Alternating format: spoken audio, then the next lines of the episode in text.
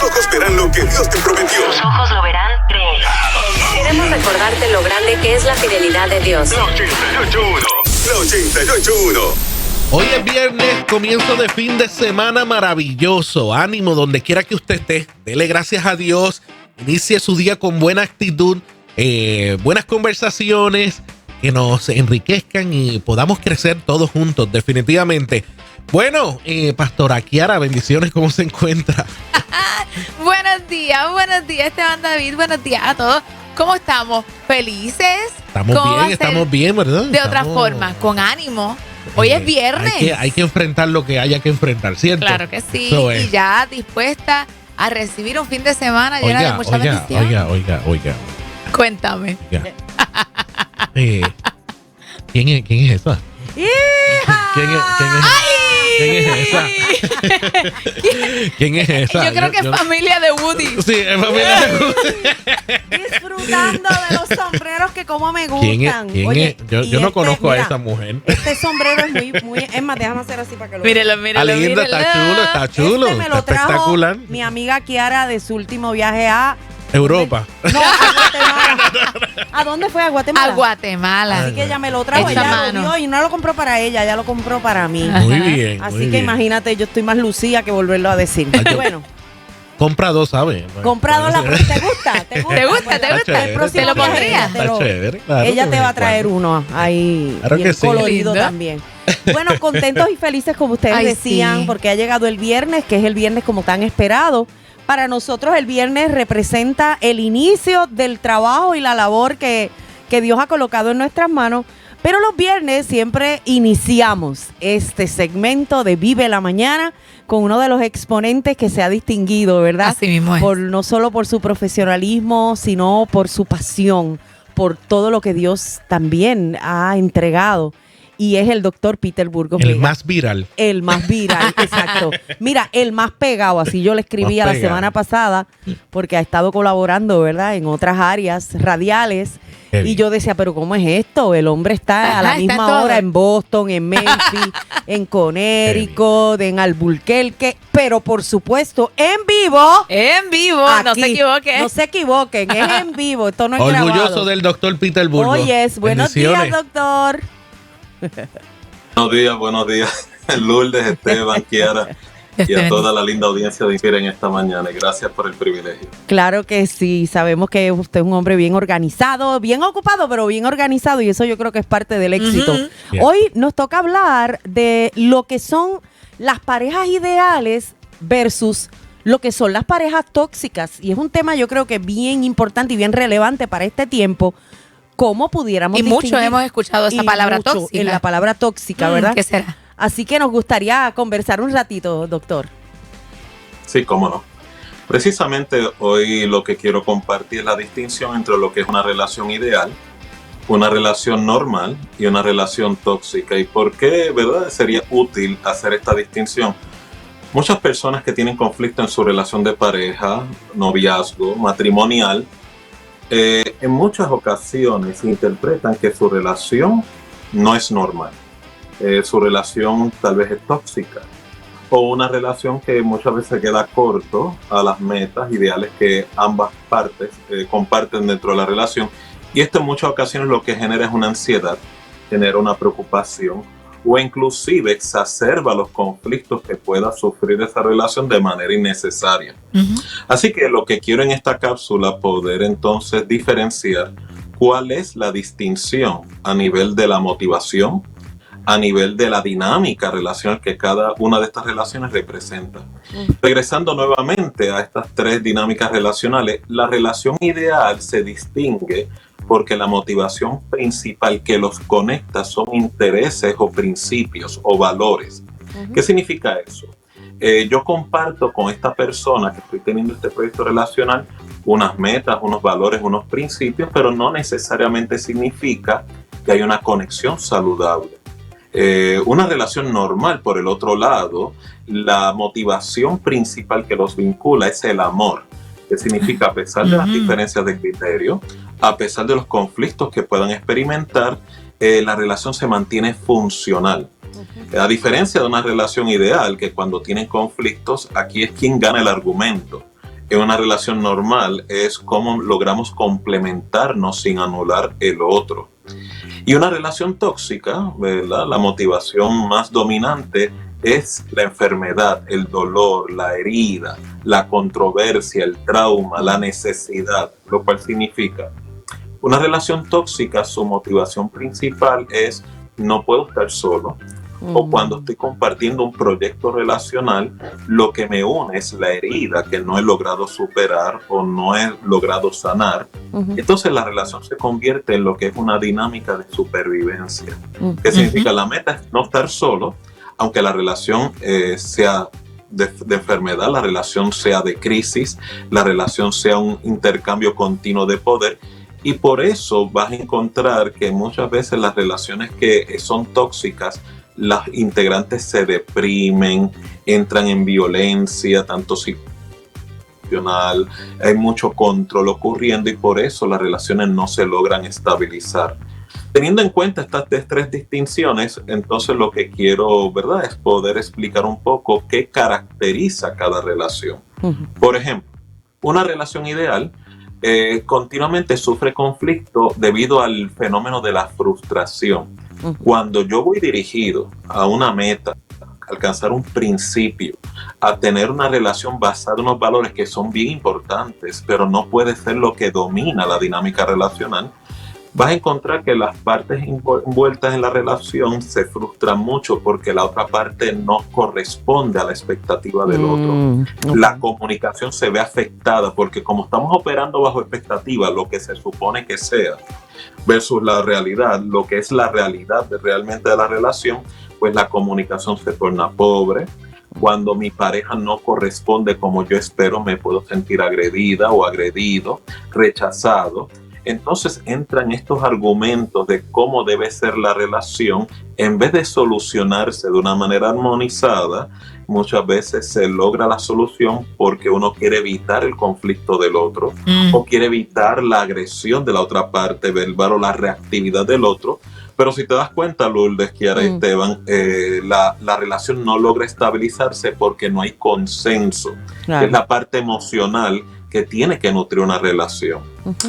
Por el otro lado, las relaciones normales le caracteriza que es una relación funcional. Funcional significa que tienen conflictos como cualquier otro hijo de vecino, pero el conflicto no logra anular lo que es el complementarse, evitan en el anularse, por lo tanto sufren conflictos, diferencias y tensiones, pero en vez de debilitar la relación, eh, surge el fenómeno de que fortalece y refuerza la relación. Y esta es la parte. ¿verdad? Honorable de la Sí. experiencia de la relación funcional. Los conflictos no debilitan la relación. Los conflictos lo que hacen es fortalecen el vínculo, fortalecen y refuerzan la conexión. Y si te das cuenta, los conflictos comienzan a disminuir, no desaparecen, porque muchas personas piensan en una relación ideal o normal, se supone que no tenga conflicto. Eso no es cierto. Usted sufre conflicto porque usted está aprendiendo a relacionarse con alguien y crecer relacionalmente con alguien. Lo que le distingue es la flexibilidad y la habilidad de poder revitalizarse, reincorporarse. Y esto es lo que permite que la relación se mantenga armonizada y no anulada. Sí. Y finalmente, la relación tóxica, que es la relación que está basada en esa unión psicológica de las carencias, carencias psicológicas, carencias emocionales, hay involucración de trauma, lo que lleva a la relación a una dinámica continua. Miren, escúchenlo la, la distinción, una dinámica continua de agresión en todos los órdenes, agresión sexual, Sí. agresión espiritual, agresión eh, psicológica, agresión emocional, porque la finalidad que domina esa relación es el control.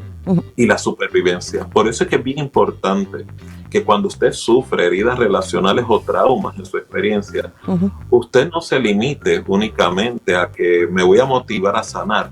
Procure cerrar las heridas que interfieren en su relación personal, porque también va a intervenir en su proyecto de relación interpersonal. Tengo, tengo dos preguntas, doctor. Eh, la primera es, ¿se puede trasladar una relación normal a una relación tóxica? Dos, eh, ¿puede entonces una persona confundir, porque veo que en ambas pueden haber eh, diferencias, tensiones, pudieran haber este momentos, ¿verdad? Donde uno de los dos, pues, en, un episodio de ira, pueda hacer unas expresiones, donde la otra pareja pueda pensar, espérate, no, no, no, esta, esta relación es tóxica. Solamente por esa intervención, cuando entonces ya usted ha explicado que, que una tóxica es continuamente. ¿Se pueden dar esas dos dinámicas? Trasladarse una a la pregunta. otra. Mm, Muy buena pregunta, Lourdes. Pues eh, contestándola, mm. una relación normal, y, y voy a ser bien específico basado en la pregunta que acabas de plantear, una relación normal o funcional episodios de relación tóxica. Una relación normal puede tener episodios de una relación ideal. Eh, como mencioné, lo que caracteriza una relación funcional normal es que no se queda atrapada o estancada Exacto. en la experiencia tóxica. Claro que sí, una relación normal o funcional puede tener episodios donde el manejo de mi mediación, el manejo de mi comunicación, el manejo emocional puede ser eh, muchas veces agresivo, tóxico, puede ser codependiente de manera negativa, porque como en otros programas he mencionado, Ujú. las relaciones funcionales no operan bajo codependencia, operan bajo lo que se llama interdependencia. Dependencia. ¿Cuál es la diferencia? El codependiente hace de la relación o hace de la pareja su identidad y su criterio.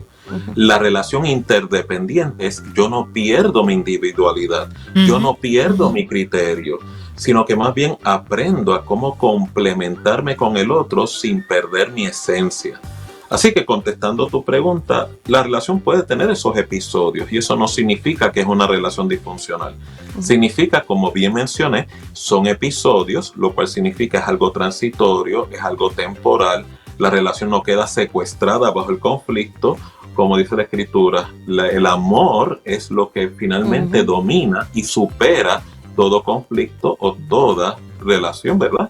Conflictiva. ¿Cómo eh, las parejas en general pueden detectar una situación tóxica cuando a lo mejor nuestras experiencias o la experiencia de esa pareja, eh, las vivencias, pare- para ellos pareciera normal. Pero uno que lo está mirando a lo mejor de afuera uno dice, ahí hay, ahí hay algo extraño, pero ellos no se dan cuenta de que hay un nivel de, de toxicidad, exactamente. Correcto.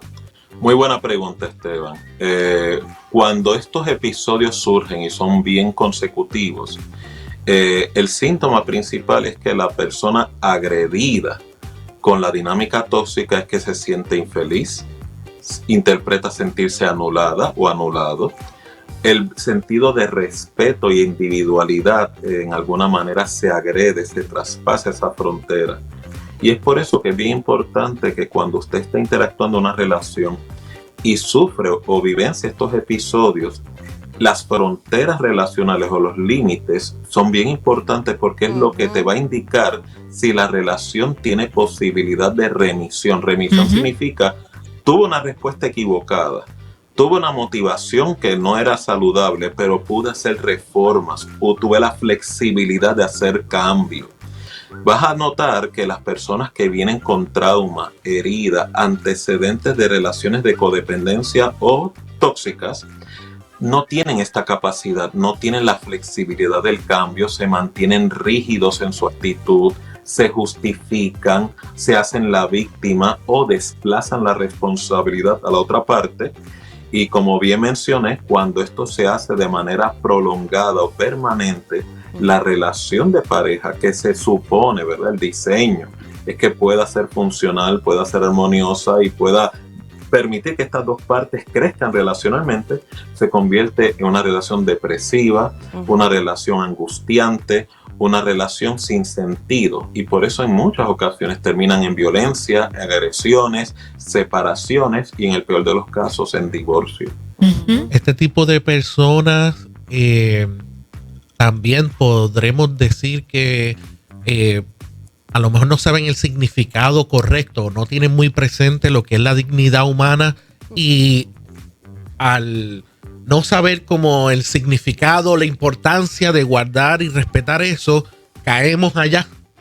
Que en algún momento podemos caer todos, pero eh, ese significado es tan, es tan importante y creo que se pasa eh, eh, muchas veces en ese tipo de relación. Correcto. Si, si lo analizan y lo meditan, una persona que en algunas ocasiones cruza, ¿verdad? En su interacción lo que es la dignidad del otro, eh, pues te vas a dar cuenta que las personas en trauma, las personas en herida, eh, el concepto de dignidad, de respeto, de autoestima, del valor ajeno, lo tienen distorsionado. Ujú. ¿Por qué? Porque operan bajo otra programación que es de supervivencia. Wow. Y es por eso que vas a encontrar que en algunas relaciones tóxicas o relaciones idealizadas, una de las partes trata de generar control continuo, o sea, no hay Mm. un acuerdo informado entre ambas partes, no hay un consenso, no hay una negociación instruida, pacífica, amable.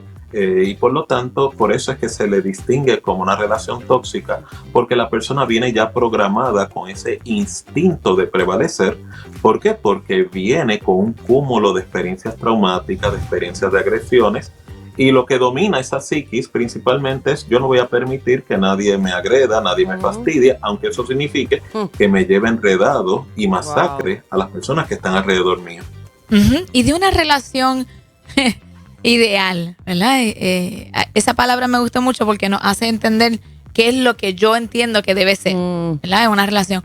Pero de esa relación ideal que uno, eh, ¿verdad? Está buscando solamente que, co- que, que cumpla ciertos requisitos para llevarla a la normal, que es donde el amor cubre, y, la, y una de las dos partes no quiere negociar o no simplemente no, no verbaliza, no habla, no dice sus sentimientos y uno quiere llevarla de ideal a normal.